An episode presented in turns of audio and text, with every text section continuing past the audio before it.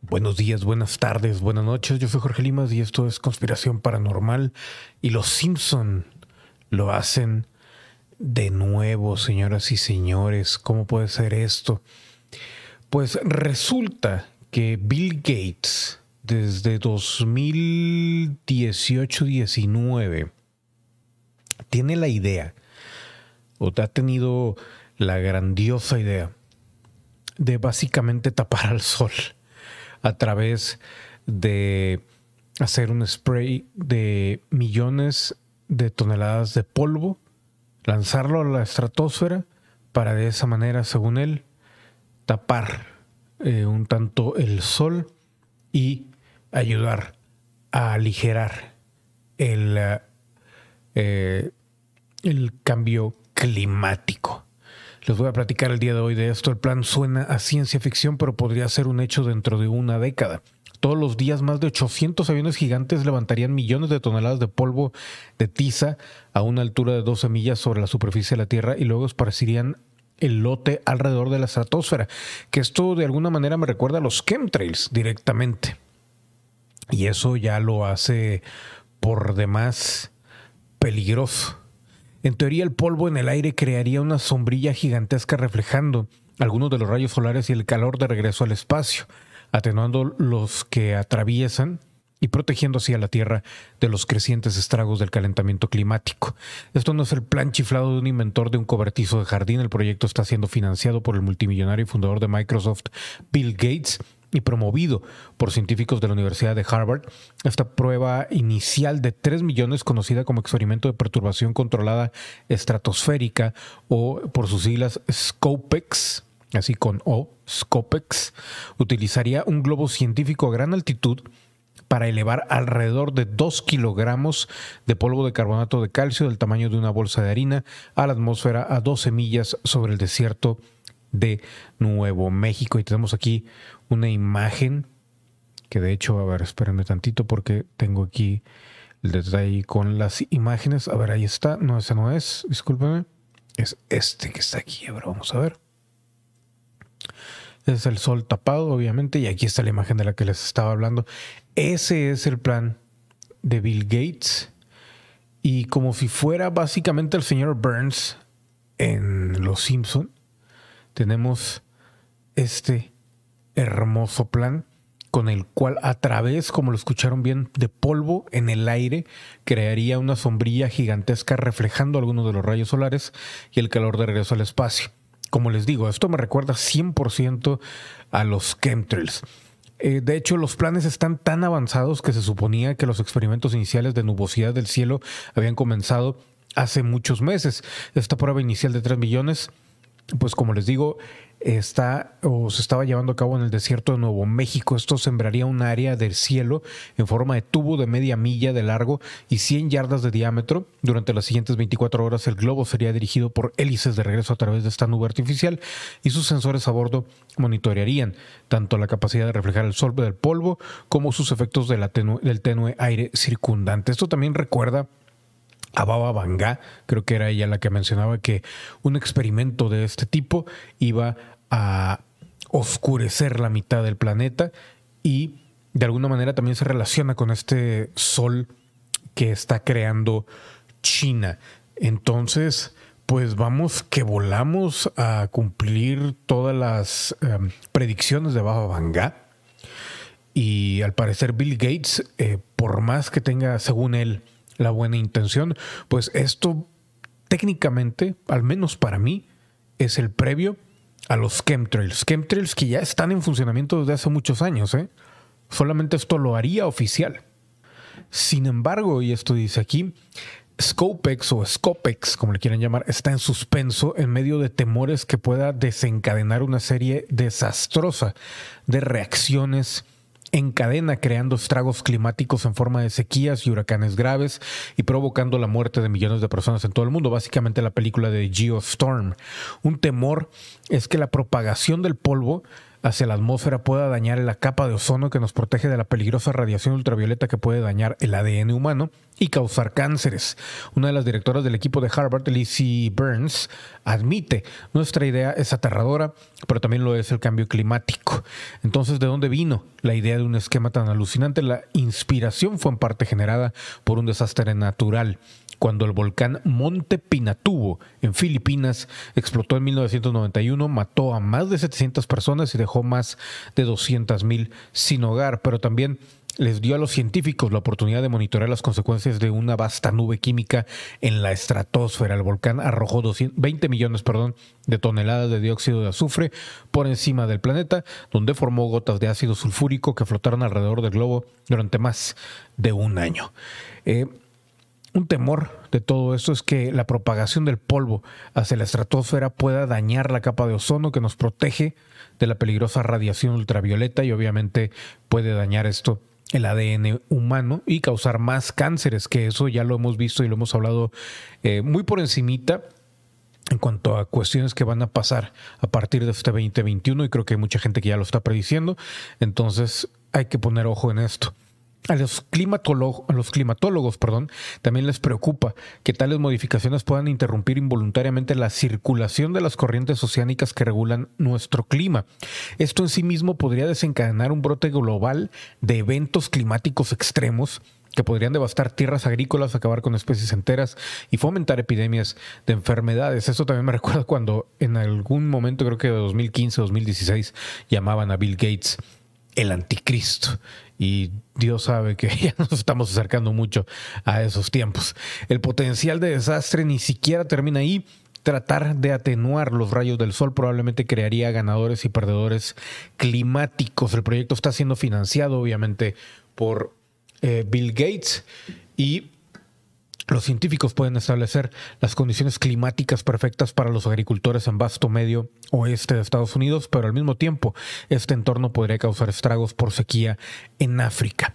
¿Por qué no es posible cambiar la temperatura en una parte del mundo y no molestar al resto? Todo en el clima. En el mundo está interconectado. Además, cualquier cambio en la temperatura media global cambiaría a su vez la forma en que se distribuye el calor en todo el mundo y algunos lugares se calentarían más que otros. ¿Qué les parece, señoras y señores? Esto es lo que está tramando y sigue tramando Bill Gates. Y pues hasta el momento no mucha gente está hablando de esto, ¿eh? La verdad es que todo está exageradamente complicado. Hay una página que es de donde también se menciona todo esto, que es gatesnotes.com y todo esto está básicamente programado para el 2030. Pero siguiendo con la información, como les digo, a los climatólogos les preocupa esta modificación porque todo está interconectado. Además, cualquier cambio en la temperatura global cambiaría a su vez la forma en que se distribuye el calor en todo el mundo y algunos lugares se calentarían más que otros. Esto a su vez afectaría los niveles de lluvia. El calor impulsa el ciclo del agua, en el que el agua se evapora, forma nubes y cae en forma de lluvia. Cualquier alteración del calor causaría un cambio eh, acompañante en los patrones de lluvia. Pero cómo y dónde exactamente sería la pregunta. No hay forma de predecir cómo el clima a largo plazo del mundo puede responder al tener una gigantesca sombrilla química colocada encima. Y les digo, les repito nuevamente, creo yo que ya la tenemos. De alguna manera esos chemtrails han estado desde hace muchos años y siguen cada vez que llega el invierno.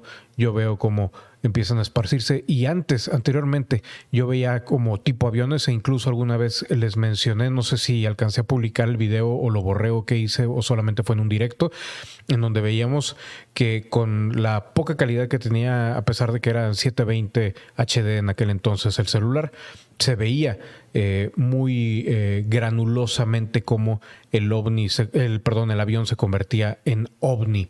Entonces ya ahí sal, pueden salir una sarta de teorías que ni para qué les cuento. Pero volviendo al tema, como advierte uno de los principales expertos en el clima del mundo, Janos Pastor, quien asesoró el Acuerdo Climático de París de la ONU y ahora trabaja para la muy respetada iniciativa Gobernanza Climática Carnegie de Nueva York, si hace uso de esta tecnología y lo hace mal o sin control, entonces se pueden crear diferentes tipos de riesgos globales que pueden tener desafíos iguales, si no mayores, para la sociedad global que el cambio climático. O sea, esto puede ser todavía peor a lo que ya tenemos. La tecnología puede incluso provocar guerras terribles porque manipular nuestro clima podría elevar por las nubes el potencial de sospecha internacional y conflicto armado. Digamos, por ejemplo, que el gobierno chino, que ya ha estado experimentando con tecnología que modifica el clima, utilizó su creciente conocimiento científico de la era espacial para tratar de desempolvar la estratosfera y proteger sus propios rendimientos agrícolas. Luego,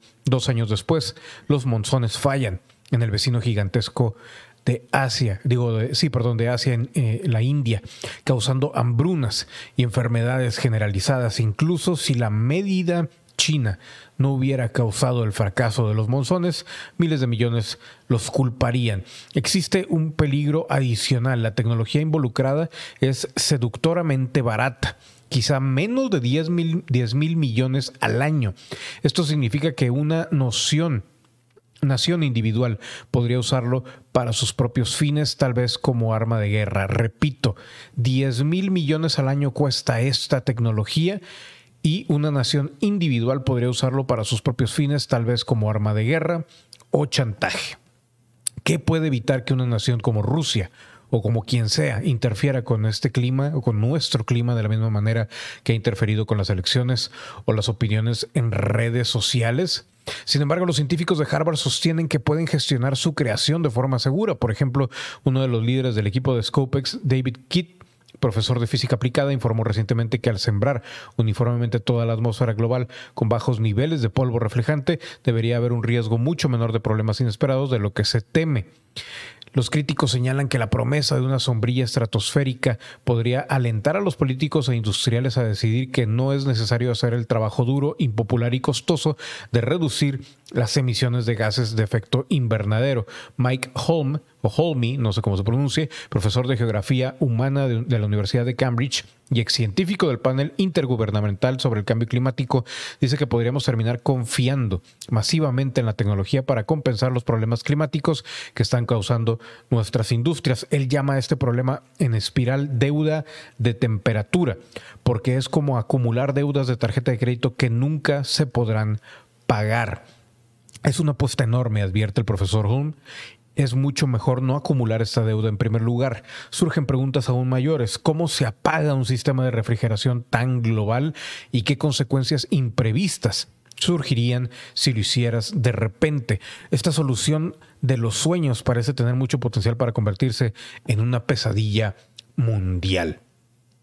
Les repito, esto desde 2018-19 ha estado Bill Gates detrás de esta, según esto, magnífica tecnología. Y para ver más información o respaldo sobre lo que les estoy hablando, vayan a gatesnotes.com y en el Daily Mail pueden ahí también encontrar alguna información que obviamente va a ser o va a estar en inglés. El título es Cold Dimming the Sun, Save the Earth, etcétera, etcétera, etcétera. Entonces, ¿qué vamos a hacer? Estamos al borde de todo y aún le siguen sumando. Esto apenas empieza, señores y señores. Es el primer día del 2021. ¿Y de qué manera? ¿De qué manera? Pero bueno, así las cosas, señores y señores. Yo fui Jorge Limas. Suscríbanse, activen notificaciones y todas esas cosas que dice Dross. Agreguen redes sociales. Recuerden también ahí agregar mi canal de Daily Motion por si acaso me llegan a suspender este o quitarlo. Incluso también el segundo canal que es Jorge Limas 2. También tenganlo de respaldo. Y recuerden que nos encontramos en Anchor y Spotify, tanto en Conspiración Paranormal como en Esto no es un podcast. Todo en audio. Yo fui Jorge Limas. Gracias por todo lo que dieron en este 2020 y este 2021. Vamos por más. Nos vemos a la siguiente y me retiro diciendo como siempre.